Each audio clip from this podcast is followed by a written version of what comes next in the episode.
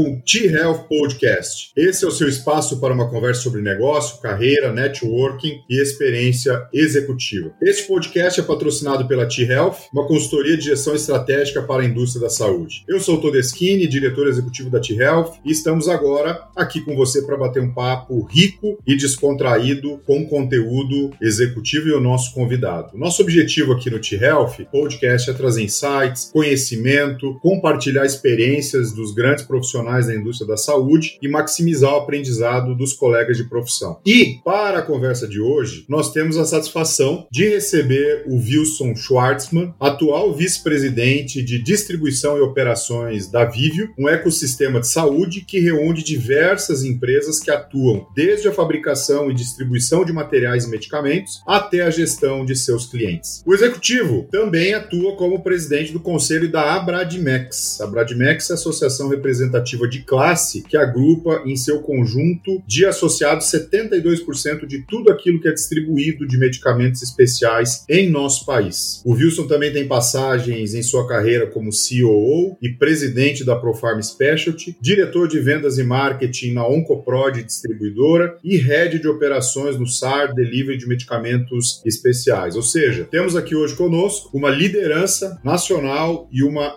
grande experiência em distribuição de medicamentos de alta complexidade e canal indireto no Brasil na indústria da saúde. Wilson, um prazer ter você com a gente, uma grande satisfação recebê-lo aqui no T-Health Podcast e mais uma vez obrigado por aceitar o nosso convite para o episódio de hoje. Tenho certeza que os executivos vão ganhar muito com tudo aquilo que a gente vai conversar. Todeschini, obrigado.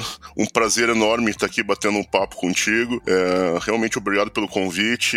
A gente tem uma, uma relação longa de quase 20 anos, muita história para contar e eu realmente espero que a gente consiga nesse bate-papo trazer coisa interessante para o pessoal que está nos, ouvindo, trocar um pouco de, de experiências, uh, lembrar de alguns fatos que passaram nesses últimos anos. É muito bom estar aqui contigo. Obrigado pelo convite. Nós que agradecemos mais uma vez. Eu já conheço, como você falou, mas muitos que estão nos ouvindo agora não conhecem ou conhecem com um pouco menos de informação. E falando da pessoa, quem é o Wilson? O Wilson é um, é um cara de 46 anos, agora, de quase 18 anos de mercado farmacêutico, é, casado, dois filhos de 13 anos, Davi e o Arthur, uma enteada de 25, a Gabi, que nos trouxe o Luca, que é, que é um neto de 5 anos, gaúcho, gremista, graças a Deus, é, com muito orgulho de, de ter começado minha história em, em Porto Alegre, e eu tenho brincado que sou um gaulista, porque em quase 18 anos de São Paulo, e adorando essa terra já já, tô dividindo o coração. E, e um cara extremamente é, aberto a, a, relacionamentos, um cara que gosta de, de curtir a vida, um bom vinho, um bom livro, uma boa viagem, é, um bom papo, né? Com um bom papo como esse. Pena que a gente não tá com vinho agora, mas um bom papo como esse a gente pode é, realmente curtir muito e ficar horas falando. Esse é o Wilson, um cara simples, é, que adora o trabalho que faz e, sinceramente, com muito orgulho dessa trajetória que você falou falou, algo é, muito construído e batalhado nesse tempo todo aí. Isso que você falou é muito legal, né, Wilson? Porque a gente sabe uma coisa que eu sempre falo: por trás de um grande executivo que tem que tomar decisões difíceis, tem uma pessoa, tem um pai de família, tem um esposo, tem um ser humano que tem hobbies, que tem gostos, que tem suas preferências. E também, por outro lado, mesmo com esse, essa personalidade, esse jeito de ser, do ponto de vista pessoal, é, tem o executivo. E o Wilson executivo no dia a dia, como é que você você se vê dentro dessa jornada e dos desafios que você enfrenta aí todos os dias e durante a construção da sua carreira também, né? É legal é, a gente contar um pouquinho de, de como foi essa história, porque realmente fácil não é, simples não é, mas é uma história que veio sendo construída é, com bastante motivação e sabendo onde eu queria chegar. Acho que isso que é, que é o principal. Eu, eu, eu sabia onde eu queria chegar e aí comecei a montar a minha trajetória em cima disso. Eu, por 10 anos, eu atuei no mercado segurador em Porto Alegre e aos 29 anos eu percebi que eu gostaria de tocar minha vida profissional em São Paulo. Eu achava que eu, que eu tinha um caminho maior para crescimento, tinha potencial para isso e aí é, recebi um convite através de um amigo. É, primeira coisa a fazer quando a gente quer mudar a, a carreira é deixar bem claro. Eu acho que isso é, é fundamental. As pessoas não têm como adivinhar o que, que a gente quer fazer. Então, eu, a partir do momento que eu decidi que eu queria morar em São Paulo, eu comecei a deixar claro para as pessoas que eu, que eu gostaria disso. Então, um amigo meu é, que estava em São Paulo me convidou para uma posição no SAR Medicamentos, que naquele momento era o pioneiro de, de delivery de alto custo e, e realmente com foco muito grande em reprodução humana, hormônio de crescimento, alguma coisa de oncologia oral que estava começando. E aí eu entrei no SAR é, para cuidar da parte de novos negócios, relacionamento com a indústria. Acabei assumindo o negócio como um todo cerca de, de um ano depois.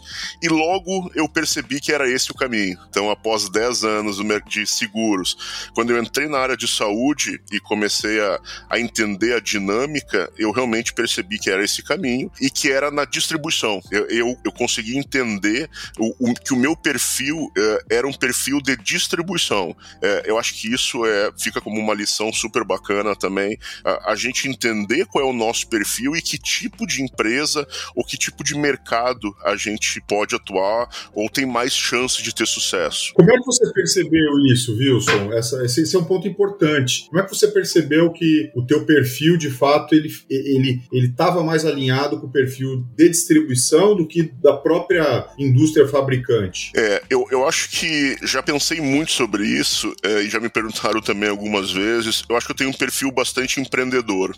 É, o, o, meu perfil bastante empreendedor e inquieto, é, ele casa muito bem com o perfil da distribuição, que é uma operação extremamente dinâmica, multimarcas, com uma complexidade enorme de fornecedores e, e clientes, né? É, é mais é, negocial do que a indústria. Então, a dinâmica da, da distribuição me encantou de, de, início. Tanto que eu tô há, há, há 17 anos nessa história, foquei na distribuição uh, e, e, ali continuei. Então, realmente, acho esse, esse lado mais empreendedor que eu tenho, né, o famoso empreendedorismo corporativo que sai do livro e entra para a vida real, uh, me fez ter certeza que, que era esse o caminho. Uh, e aí, logo veio o próximo passo, que foi a, a fusão do SAR com a Oncoprod, que era pioneira também na distribuição B2B de oncologia de alto custo. Fui ser cuidar da parte de, de delivery lá, logo assumi oncologia e tive uma história linda de 10 anos no, no grupo. Acompanhei toda a trajetória de Celésio, McKesson. É, ali é, identifiquei um outro, a gente pode inclusive explorar isso depois.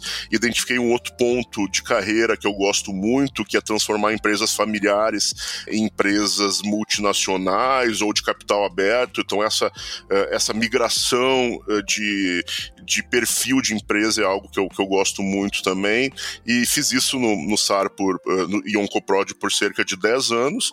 E, e, aí eu fui convidado, convidado em 2015 para fazer parte da Profarma Specialty, que era uma joint venture da Profarma com a Mary Soares é, no, no Brasil. E me chamaram para entrar como vice-presidente, mas com a possibilidade de ser presidente em até dois ou três anos. É, eu achei que o desafio era bacana, né, já tinha realmente uma história consolidada de, de 10 anos, o mercado estranhou bastante a, a minha mudança, né? Naquela, naquela época saí de McKesson para Mary Source, então foi uh, muito na, na concorrência e, e, foi muito bacana. Eu, em 2017, assumi a presidência da Profarma Specialty com a missão de montar uma empresa do zero, uh, completamente independente da Profarma, montamos uma base única em São Paulo. Foi quando eu consegui sair também da minha visão tão comercial e operacional e assumir toda parte de finanças, uh, efetivamente como um presidente da empresa, e, e aí entendi, e podemos também voltar nisso depois, o quão importante é você ter um conhecimento multidisciplinar, e foi, foi super bacana.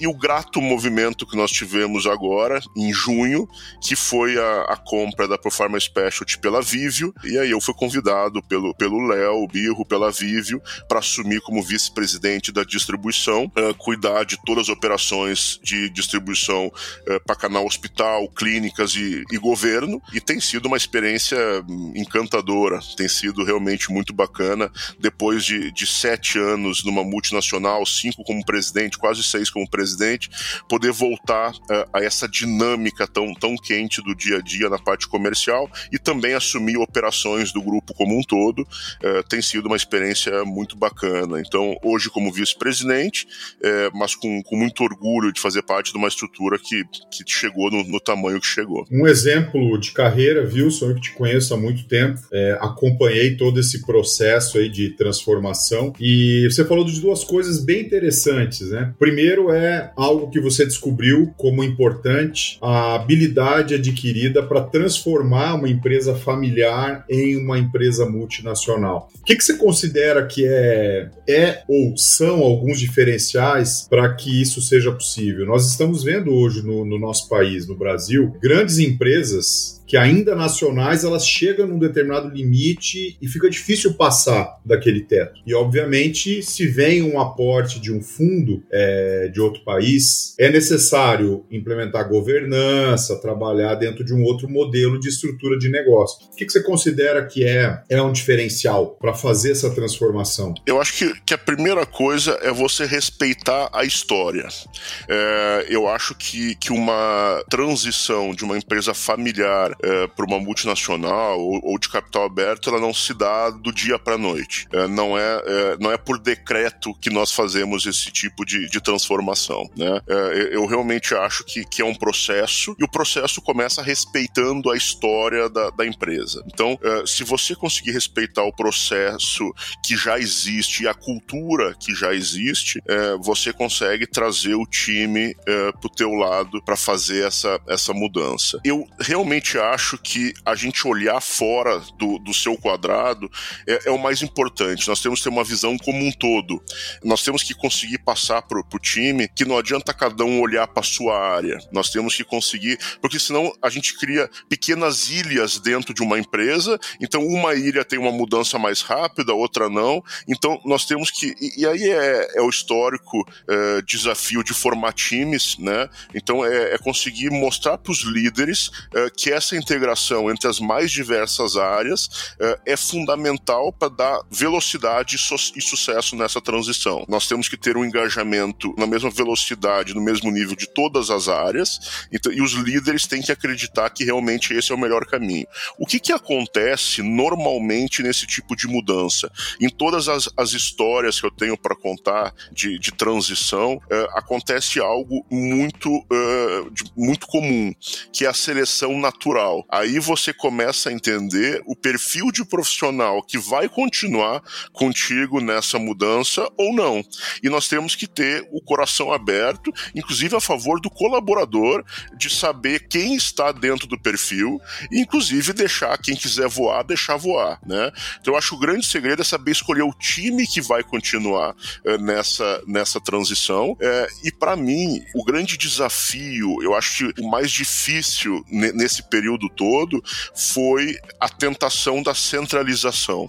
Quando você tem convicção de qual é o caminho, é, você tende a centralizar. E, e quem me, me conhece, é, você pode conversar com, com muita gente que trabalhou comigo, sabe que eu sempre lutei muito com, com esse risco de querer centralizar as decisões. É, então, eu, eu, sempre brinco que eu acabo frequentando os centralizadores anônimos, né? E aí, é, a partir daí, consigo delegar com mais naturalidade, mais tranquilidade, né? Você acha isso difícil, Wilson? A questão da centralização? É, é desafiador se desapegar disso? Eu acho que quem tem a característica é, com, com, tendências a centralizar é, é, algo que não é fácil se livrar, não. A gente vê, é, e, e eu consigo, em todas as empresas que eu entro, eu consigo hoje identificar, em 10 minutos eu consigo identificar é, qual é o profissional que tem essa tendência de ser mais centralizador, né? É, eu, eu, acho que pode ser um problema bom, porque o centralizador normalmente sabe o que está fazendo, tem uma autoestima elevada, quer dizer, tem uma convicção de que, de que sabe fazer é, muito bem feito o que faz. Então, realmente, o desafio é, é trazer um pouco de desapego e confiança para que a pessoa possa delegar. Né? E aí tem uma. Eu sempre brinco que tem algumas etapas para isso, né? No, nos centralizadores anônimos. Então, você começa a delegar fazendo follow-up.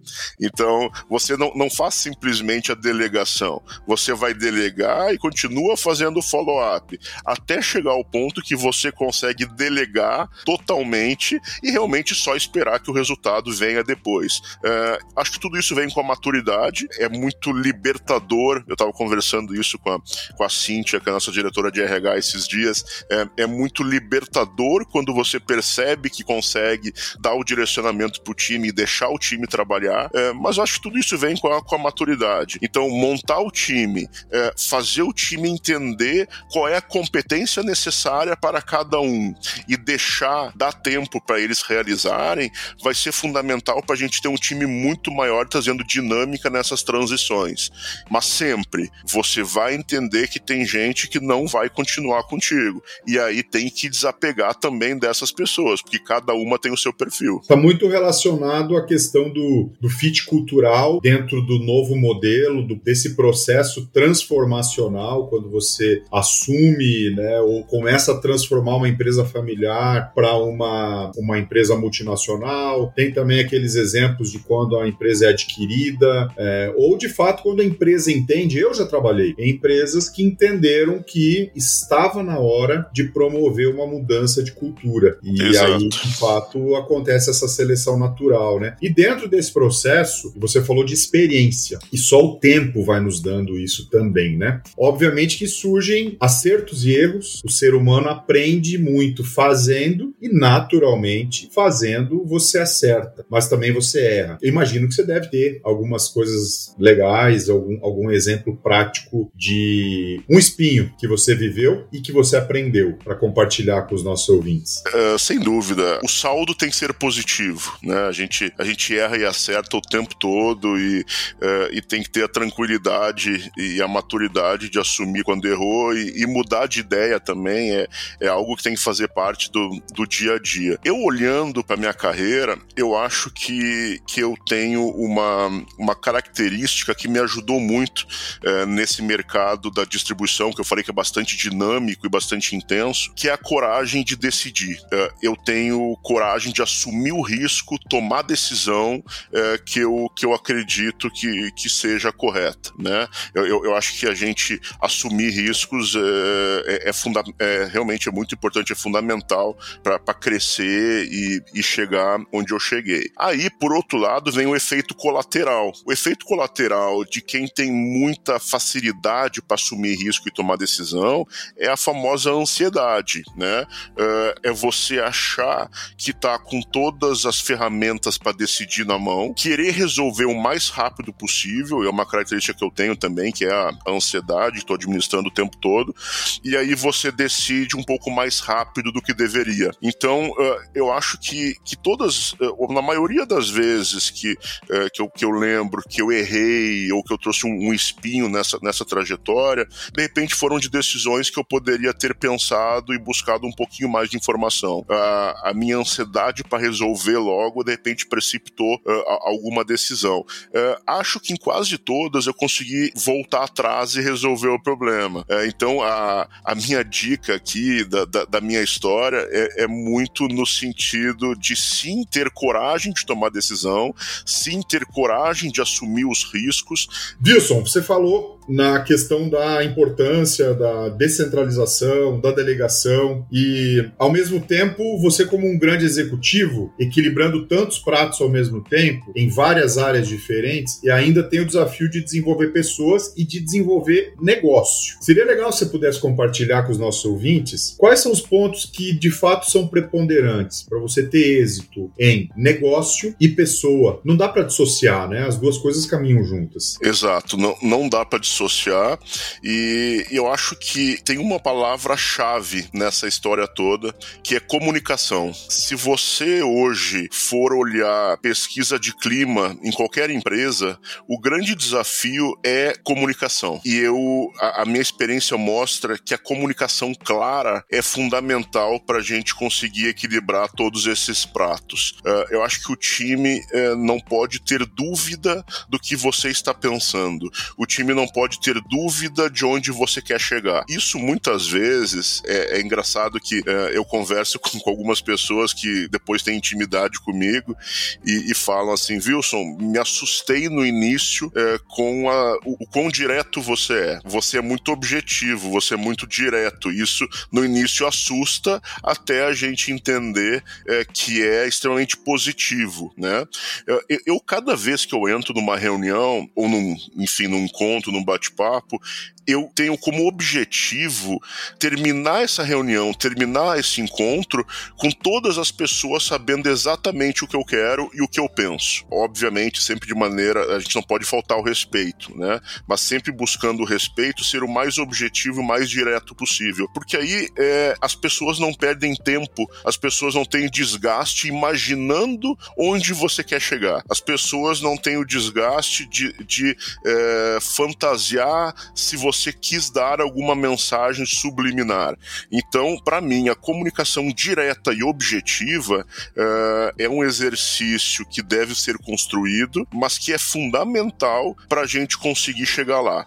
É, quando nós temos muitos pratos a, a, a serem equilibrados, realmente eu preciso, é o que eu falei antes, eu preciso ter um time que me ajude a, a equilibrar esses pratos, eu preciso ter um time com perfil que eu imagino que seja necessário para equilibrar esse, esses pratos e deixar muito claro para eles o que, que eu espero. Obviamente, é, tem gente que não sabe lidar com mensagens tão diretas, então você calibra um pouco o, o tamanho da, da, velocidade que você passa, mas esse ponto é fundamental. É, quando é, o time entende onde você quer chegar, é, ele automaticamente está se preparando para replicar, para cascatear esse tipo de, de informação. Eu, eu gosto de trazer sempre como um ponto de formação de cultura da empresa, de, de onde eu trabalho, exatamente essa comunicação clara e objetiva. É, isso facilita demais. E o que, que é fundamental também? Não adianta somente eu fazer a comunicação clara e não receber nada de volta.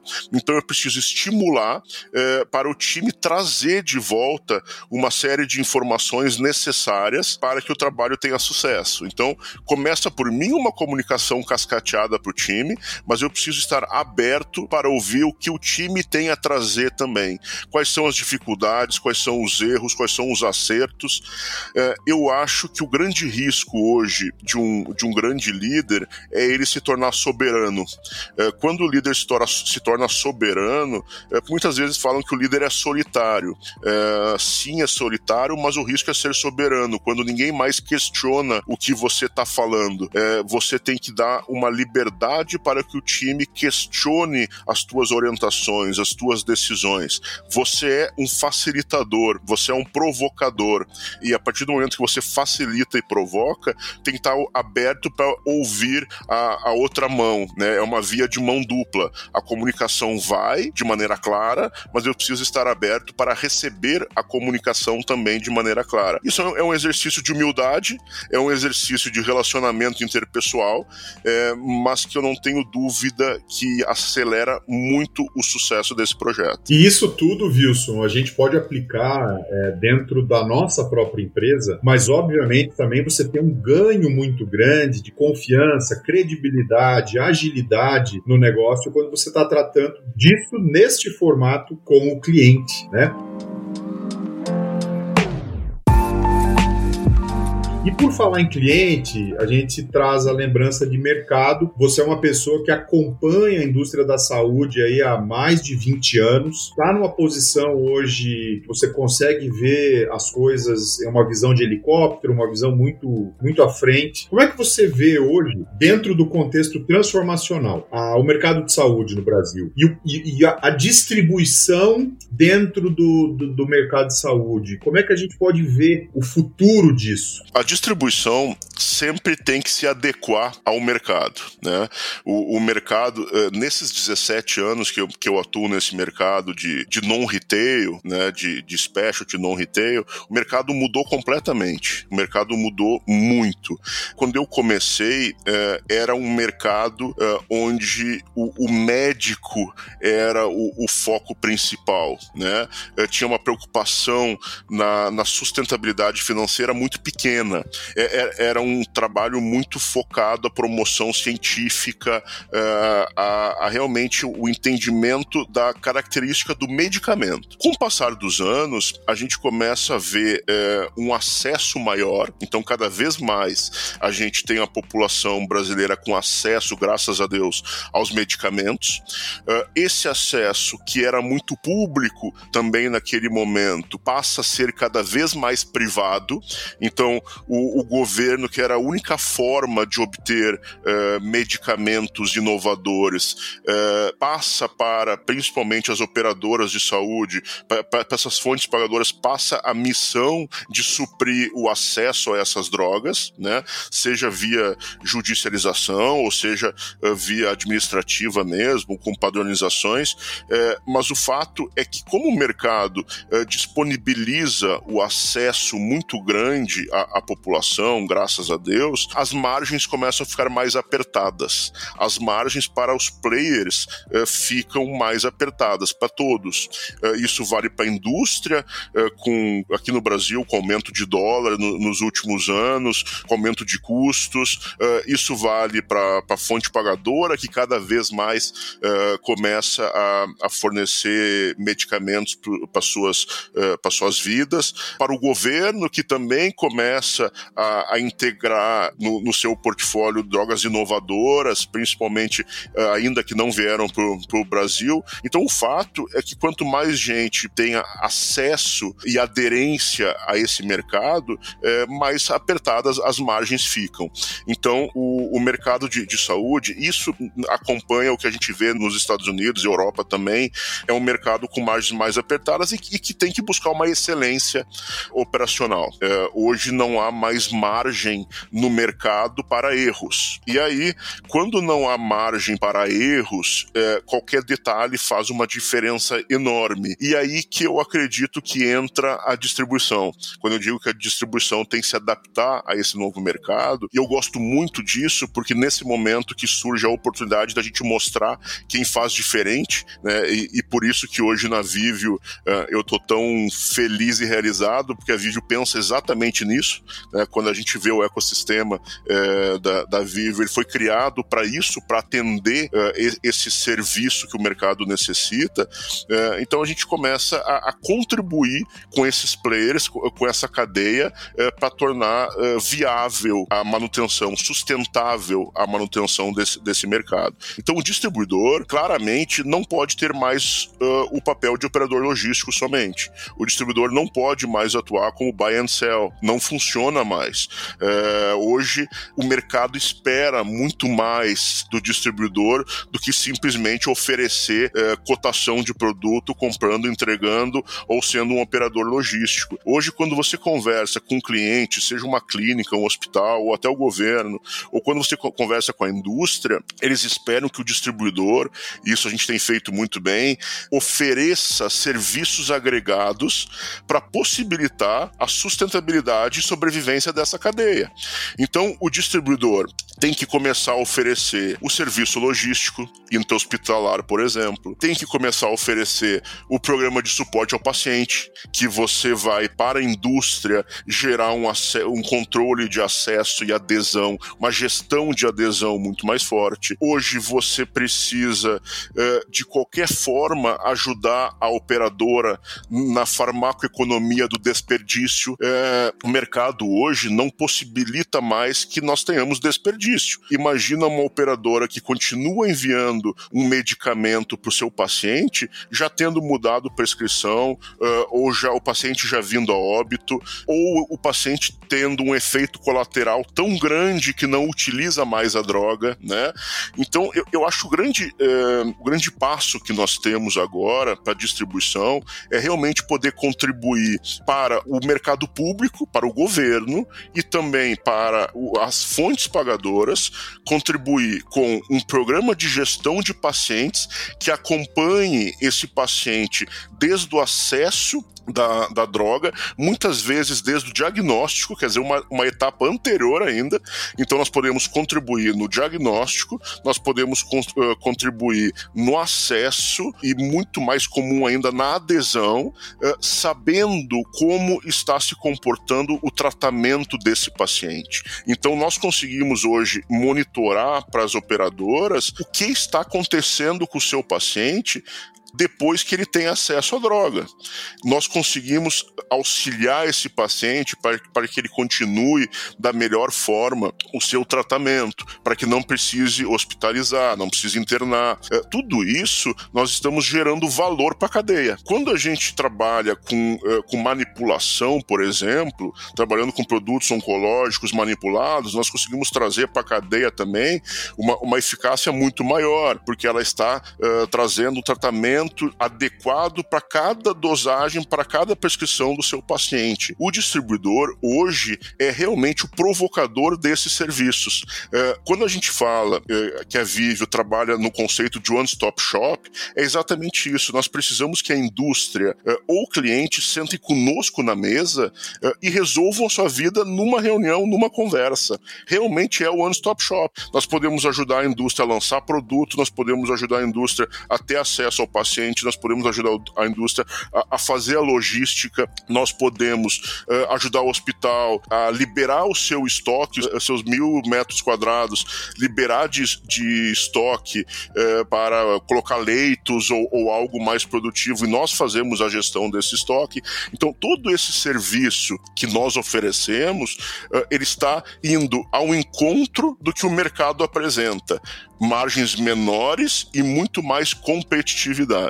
Ou seja, foco em serviço que automaticamente se, se volta para a, o tratamento do paciente, adesão do paciente, é, redução de sinistralidade, porque obviamente se o medicamento certo está chegando da maneira certa, está sendo usado da maneira certa pelo paciente, impacta em uma melhor gestão, inclusive de sinistralidade, automaticamente se reverte para o usuário, porque se tem menos sinistralidade ou menor sinistralidade, o custo também para o segurado fica melhor, né? É exatamente isso. E falando é, um outro ponto, Wilson, sobre consolidação. A gente vê que hoje acontece no Brasil o que aconteceu lá nos Estados Unidos há muitos anos e parece que continuará acontecendo né, um processo de consolidação nas, na distribuição. Ah, e aí vem uma pergunta: você acha que isso continua ainda daqui para frente? E como é que o distribuidor de médio e pequeno porte pode sobreviver ou não pode com esse processo? Como você falou, é um movimento que nós já vimos nos Estados Unidos. Ah, eu comentei antes que, que eu já atuei tanto na McKesson quanto na Merisource, então eu vivi uh, realmente esse, esses movimentos do, nos últimos anos. Na Vivio agora, uma empresa que comprou, uh, fez 25 aquisições nos últimos dois, três anos. Eu acho que, primeiro, sim, consolidação é o caminho, vai continuar nesse sentido. acho sim que é possível o pequeno e o médio sobreviverem, que é, de repente, achando o seu nicho, achando a sua região especificamente. O, o, os grandes distribuidores hoje, hoje conseguem atuar no Brasil uh, inteiro de maneira muito natural. Né? Hoje nós conseguimos ganhar um, um expertise que nos faz entregar no Brasil todo com muita tranquilidade, com muita naturalidade. Né? Hoje, hoje faz parte do nosso dia a dia. Eu digo que é o, que é o nosso feijão com arroz. Mas sim, acho que o, que o pequeno e o médio podem sobreviver. Mas eles podem sobreviver no, uh, achando o seu nicho muito específico. Tá? Uh, eu acho que no segmento de medicamentos uh, a gente tem menos movimentos para ver daqui para frente. Acho que a distribuição de medicamentos já está muito mais acomodada. Acho que temos movimentos muito pontuais daqui para frente.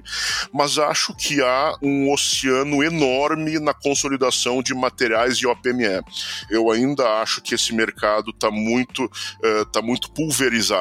Se nós olharmos para fora do Brasil, também é um mercado que demorou mais para se consolidar, é, mas realmente eu acho que o caminho daqui para frente é a manutenção da consolidação de, de, medicamentos, isso aí a gente já, já tem visto, é, mas de materiais OPME é algo que vai ser, vai ganhar uma velocidade muito grande daqui para frente. É, eu acho que a gente vai ver é, muito claramente daqui para frente que esse é o segmento que nós precisamos, voltando também à minha primeira, é, primeira ou segunda resposta, é um segmento que nós precisamos profissionalizar.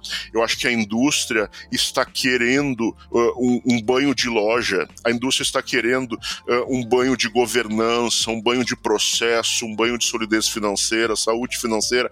A indústria de materiais OPME está hoje sedenta desse movimento que nós vimos no mercado de medicamentos. Uh, então, realmente, eu, eu, acredito que a gente continua nesse movimento, uh, mas com ações muito, muito mais pontuais em medicamentos e muito mais intensas em, em materiais OPME. Concordo contigo. É, nós, na consultoria, na T-Health, a gente vê muita oportunidade ainda desses processos de governança, é, aumento da profissionalização, gestão mesmo, gestão clássica é, no mercado de OPME e materiais. Né? Na, na, na, parte de medicamentos, a gente percebe já é, que a, a, o business está um passo à frente. A gente está caminhando já para o finalzinho do nosso, do nosso podcast, mas tem uma coisa que é super importante, Wilson, e que eu queria te pedir. Deixa uma mensagem para nós, um conselho, uma mensagem para um pequeno grupo de conselho, para os executivos que já estão na função, no top management, assim como você, e para aqueles que pensam numa ascensão. Quais são os principais conselhos que você deixaria? Qual é a mensagem que você gostaria de deixar para eles que nos ouvem agora? Legal, eu acho que o,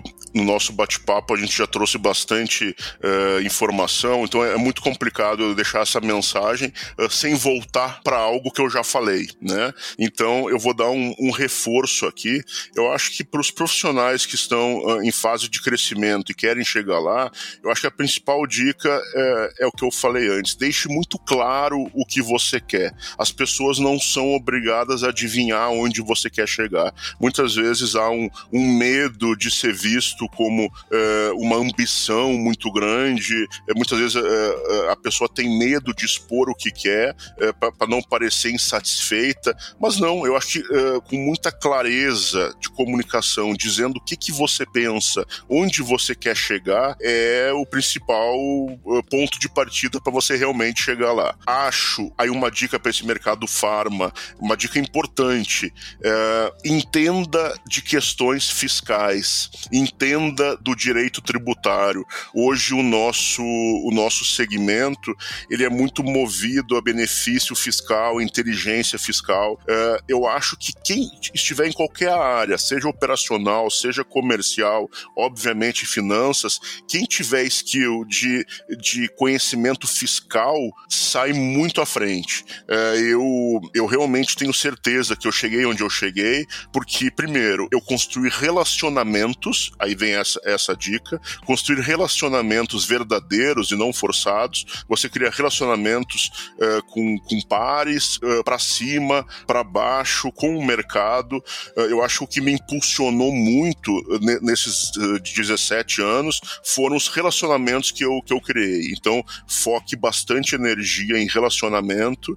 Como eu falei, conheça bastante da área fiscal de medicamentos, seja na indústria ou na distribuição, principalmente, né? É, e quem é, está no, no, topo já, hoje, a principal dica, isso eu, eu, passei agora, seis meses atrás, quando eu deixo de ser o presidente da Performance Specialty e passo a, a, a ser o vice-presidente da Vivio, é, entenda que o mercado muda, é, entenda que, há, que as coisas são dinâmicas, esteja aberto para aprender com essas mudanças.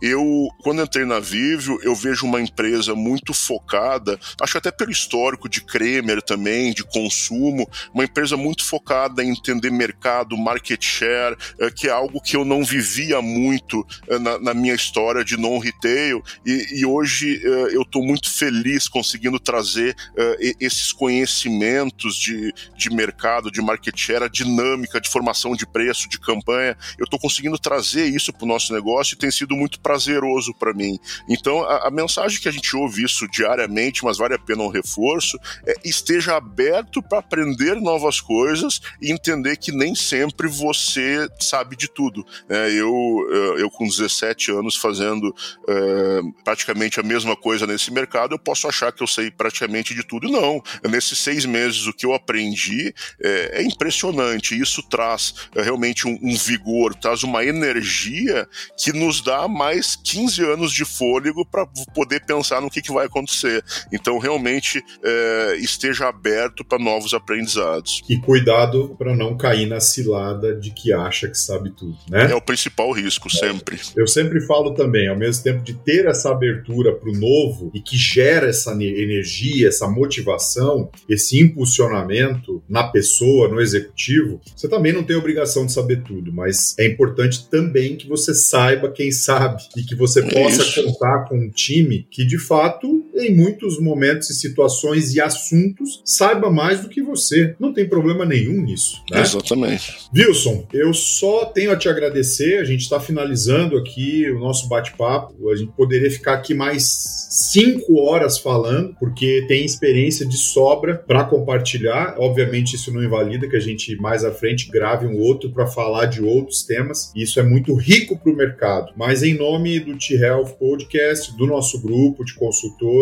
na T-Health Consultoria, quero te agradecer por esse tempo, por essa agenda, parabenizar você pelo teu histórico de carreira, por tudo aquilo que você fez e já ensinou para o mercado. É, sem dúvida nenhuma, isso faz a diferença para a saúde, para o ecossistema de saúde, para as empresas que você trabalhou e para os parceiros também. Então, obrigado por essa oportunidade, tá? Valeu. Para você e para a Pati Health, o meu obrigado pelo convite. É, você é um, é um, querido amigo, obrigado pelo carinho de sempre. Realmente Mas... foi, foi um prazer esse bate-papo. Se o pessoal gostar, fique muito à vontade para convidar. Eu, com o maior prazer, continuo essa, essa conversa. Sim, tem muita história bacana para a gente contar. Foi um grande prazer e deixo um, um abraço para todos e é, com o maior prazer, quando quiserem, estou por aqui. Obrigado, viu? Um abraço para você e nos falamos no próximo episódio do T-Health Podcast. Tchau, tchau.